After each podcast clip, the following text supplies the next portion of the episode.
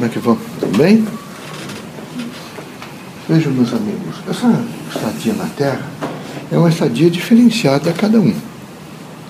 Então, todos os dias, os irmãos têm todas as oportunidades de aprender, de fazer transformações, e tem todos os chamamentos, e tem todas as provações, vejo que devem passar.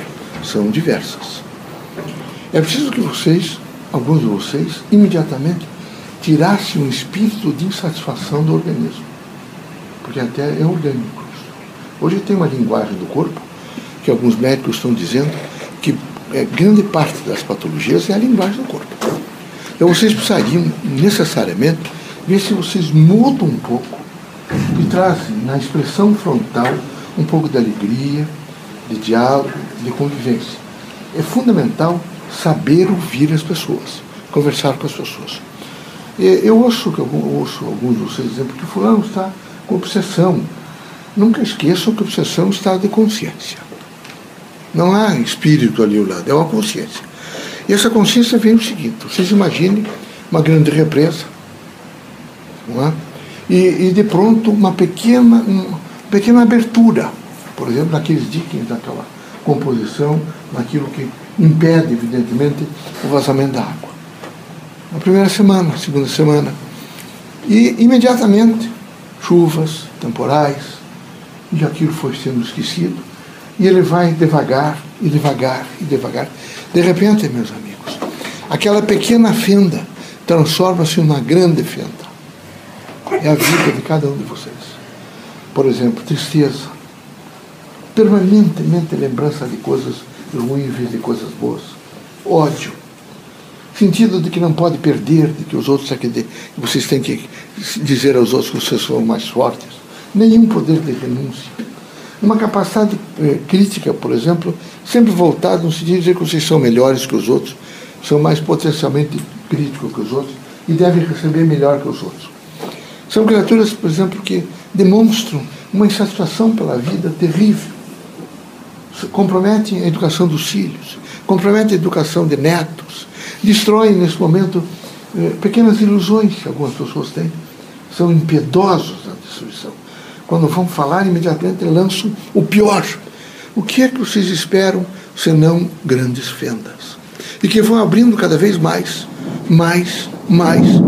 E que vai haver realmente rompimento. E quem sabe alguns de vocês nem resistam. São as grandes patologias o sintoma da, da, da, tristeza, o, sistema, o sintoma de que vocês nesse momento estão incapacitados para fazer frente e fechar novamente aquela fenda. Então era preciso que vocês tivessem um pouco de paciência, vejo, muita paciência, que vocês ficassem todos os dias um pouco de avaliação.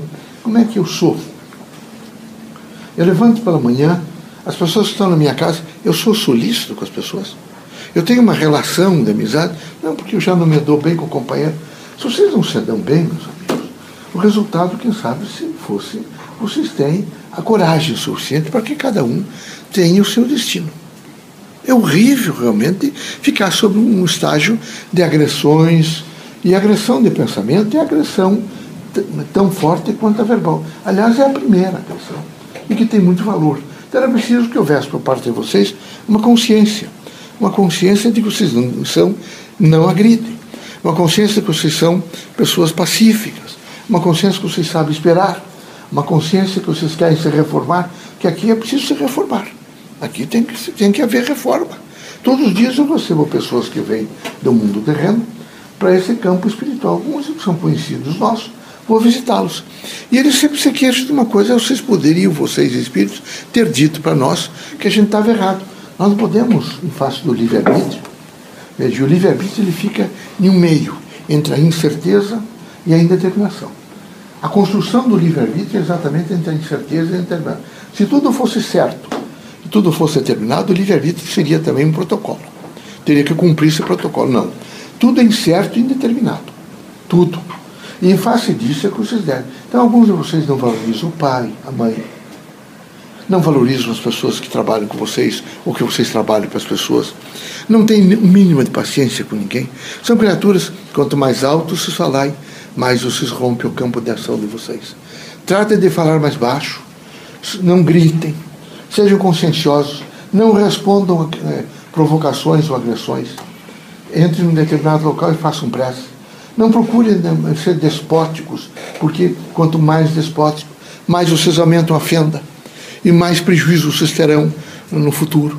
Então, esse é um momento de se fazer um pouco de reavaliação, contínua reavaliação. Eu vejo que alguns de vocês nem reavaliam o estado de saúde de vocês. Estão sempre com sono, estão sempre dormindo, estão sempre cansados, eh, não são felizes.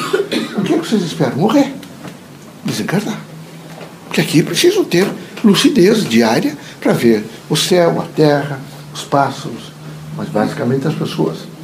Para sentir e visitar a presença de Deus e ter uma disposição imensa para reagir diante de qualquer situação. Essa reação não significa, veja, cachorro bulldog, que a primeira reação ele vai imediatamente agredir a pessoa que ele acha que está que está o provocando, que está fazendo naquele momento frente. A primeira reação será uma reação de paz, uma reação de harmonia, uma reação de tranquilidade, seria uma reação, às vezes, de renúncia contra esses ímpetos pessoais. Se vocês forem ver esses homens que de repente tiraram é, a arma, porque andar com arma já é um primeiro momento para dizer que está disposto a matar. É? É, e que eles sofreram, às vezes, uma batida de automóvel, desceram do carro, imediatamente atiraram em pessoas inocentes, que desceram do carro para conversar com eles nem foram agredidos, foram se desculpar. E morreram pela falta de coragem do indivíduo, até mesmo de aceitar a culpa que foi ele quem bateu. Isso é o estágio da Terra. O estágio da Terra é um estágio que educa vocês todos. Então, se vocês, vocês melhoraram um pouco, fizeram essas universidades. O pai já é doutor. Então, os, os parentes são famosos, são poderosos. Vocês imediatamente ficam insuportáveis. Até para nós, vocês ficam insuportáveis. Porque vocês se acham rapidamente pessoas mais credenciadas que os outros. A vocês não é possível acontecer isso. Então, vocês vejam a que ponto chegou, como as pessoas são é, absolutamente é, é, desconscientizadas no que diz respeito a isso. Isso tudo é um estado de consciência. Ser bom é um estado de consciência. Se deixar Ficar perturbado mentalmente é um estado de consciência. Não ter poder de renúncia é um estado de consciência. Viver triste continuamente é um estado de consciência. Vocês precisam se renovar todos os dias. É fundamental se renovar. Nem todas as coisas vão dar certo. Não pode dar certo. Se desse certo, vocês seriam terrivelmente perturbados e perturbadores. Elas têm que ter uma descompensação, às vezes, para construir e desconstruir. Se isso não for feito, vocês imediatamente vão piorar ainda naqueles aspectos que são negativos, como, por exemplo, se achar diferente dos outros. É? Quando vocês deveriam, por exemplo, vocês têm uma roupa melhor, ou têm um tal de bendito automóvel, eu estou imaginando, dentro de 20 anos, esse país de pessoas pobres. Vocês são pobres, meus amigos. Não fique com a ideia que vocês são ricos. Sabe, rico é esse Estados Unidos, vocês são muito pobres e pobres tanto que vocês copiam os outros. Basta que o filho entre para essas universidades para vocês imediatamente acumularem o filho com um carro.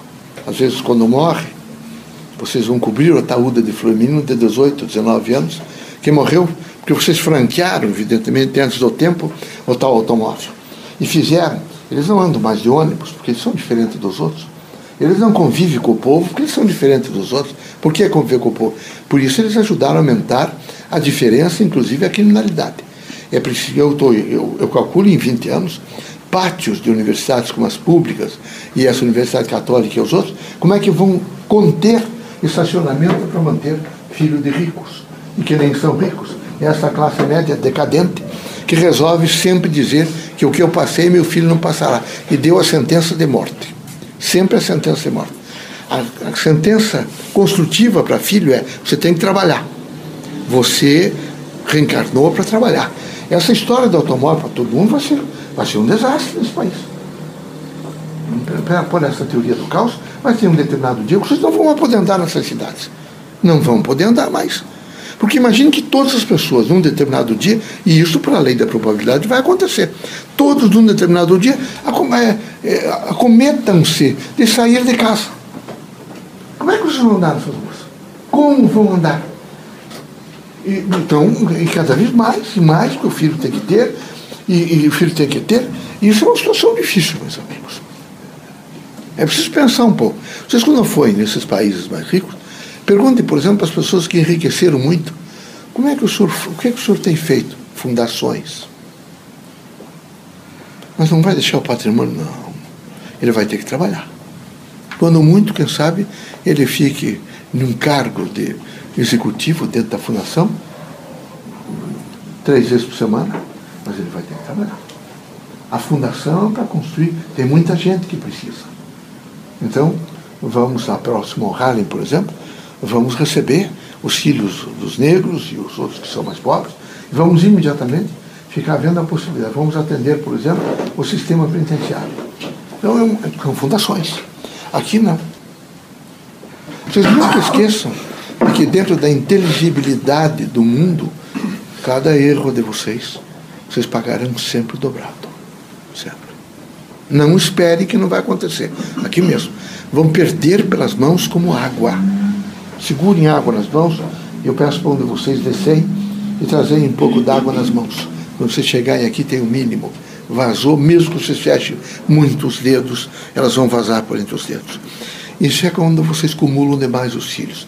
Vai vazar toda a riqueza pelos ralos da vida. Quando vocês poderiam ter construído um mundo melhor, educativo, ter ensinado nesse momento a ler, ter participado da vida, ser afetivo. Alguns de vocês, trabalhando, e acho que devem trabalhar muito, nem afetividade é que vocês têm tido. Vocês estão distantes da afetividade. Como é que alguém vai viver sem afetividade? Então, uns têm vaidade, eu não posso tocar na pessoa, que parece que eu estou me diminuindo. Diminuindo como? Os grandes homens.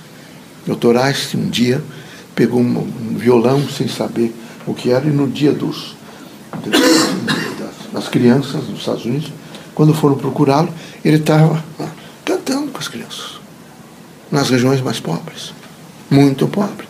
Mas era o doutor Einstein, que é um dos homens mais famosos do mundo. Cristo, de certo, não teve mais que duas mudas de roupa. Nasceu numa manjedoura. Não foi nenhum general, não foi nenhum doutor, não teve nenhum título da terra, mas é o nosso irmão maior nesses últimos dois mil anos. Ninguém o ultrapassou. É o nome mais citado diariamente. É a pessoa que mais, nesse momento, as pessoas querem se aproximar pela sua bondade. Mas não teve titulação nenhuma. Nem ficou dizendo que era poderoso quando Pilatos disse: é? O quê? Tu és rei? O que é que ele responde? Assim tu o dizes. Nunca procurou de maneira nenhuma exaltação. Nenhum. E nós aqui estamos na oficina do Evangelho de Cristo. E a oficina tem que ensinar basicamente um poder de renúncia. O indivíduo tem que ter uma renúncia. Então é preciso pensar um pouco, parar um pouco e começar. Quando você observar alguém que criticamente tem dificuldade até de atravessar a rua, chegue e dê um braço e eu lhe ajudo a passar. Tem que fazer isso. Quando você vai no cego, imagine Certo, eu já fui cego na vida passada. E se não fui, será que não poderei reencarnar com uma deficiência visual? Poderei. O surdo. Aqui ninguém, é, de maneira nenhuma, é blindado. A qualquer momento poderemos, evidentemente, depois, ou se vocês desencarnarem, levarão de 70 a 80 anos para reencarnar. Mas necessariamente todos nós e todos os que estão no processo acabam reencarnando. Então é preciso sempre preparar o passado está hoje conosco. E o futuro nós estamos construindo. Esse devir, essa ideia do amanhã, é uma ideia que tem que estar muito lúcida em cada um de nós. Então, não, deve, não se deve ter medo, não se deve ser injusto, não se deve procurar glórias, mas deve se procurar, basicamente, se autoconhecer e ter um poder de renúncia.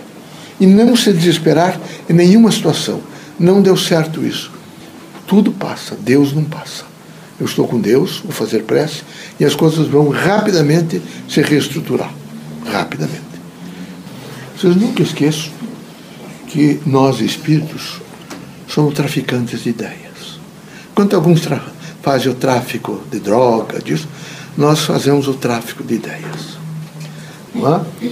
Deus abençoe vocês todos, que Jesus os ilumine, que vocês se chacoalhem um pouco, tirem as coisas negativas, que vocês não deixem abrir fenda de maneira nenhuma nesses contrafortes, nessas dimensões que vocês têm.